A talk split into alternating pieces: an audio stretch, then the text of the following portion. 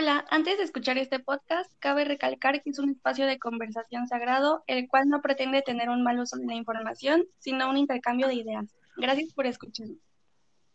Hola a todos, espero se encuentren en un buen momento vital. Sean bienvenidos a su nuevo podcast estudiantil favorito, Crisis Líquida. Hoy me encuentro con Sofía Martínez, Natán Durán, Regina Hernández, Antonio Ballesteros y su servidor, Santiago Mayén. Y hablaremos de la clasificación del agua. Abordaremos desde aguas negras a agua inyectable, pero antes de empezar, recapitulemos qué es el agua. Pasemos con Natalia y Antonio para que nos definan qué es este líquido y su gran importancia. Bueno, el agua es el líquido fundamental para la supervivencia de todos los seres vivos sin excepción. Esta es una unidad vital que debe ser cuidada y respetada. Está formada por, por dos átomos de hidrógeno y uno de oxígeno. Pero Nathan, ¿por qué crees que el ser humano es tan descuidado a pesar de ser vital? Mm, no te podría decir con una ciencia cierta, pero creo que es un acto de desinformación y una muy poca conciencia. Oigan, si me permiten interrumpir, yo creo que a nuestra sociedad le hace falta un sentido de empatía por las siguientes generaciones.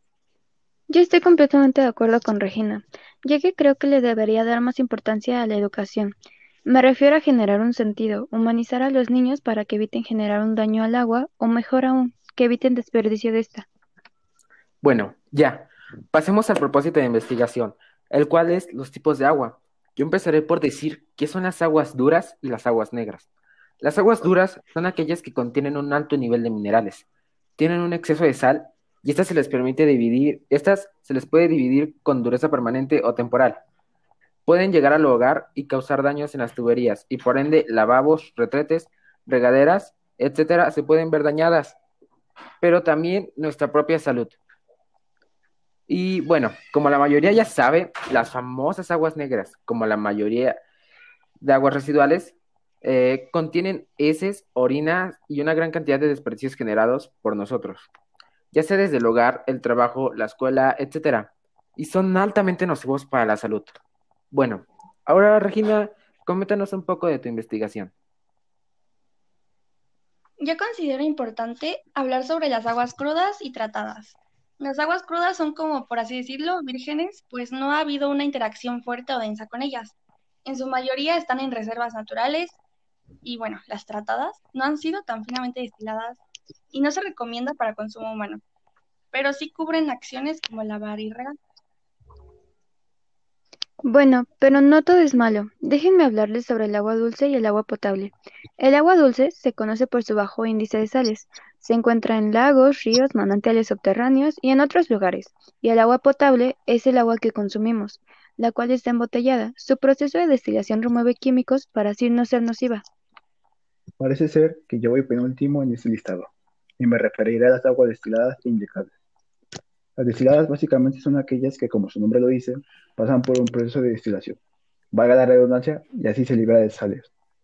Y las aguas inyectables son aquellas usadas en el ámbito medicinal, para limpiar heridas, diluir ciertas sustancias, por ende es la menos contaminada. Ahora ya viendo el horizonte, me toca a mí hablar un poco más y les explicaré las aguas servidas y las grises. Las aguas grises son aquellas que usamos pero no son altamente nocivas. Ejemplificando esto, con estas aguas podemos regar y así no tenemos que tirar agua limpia.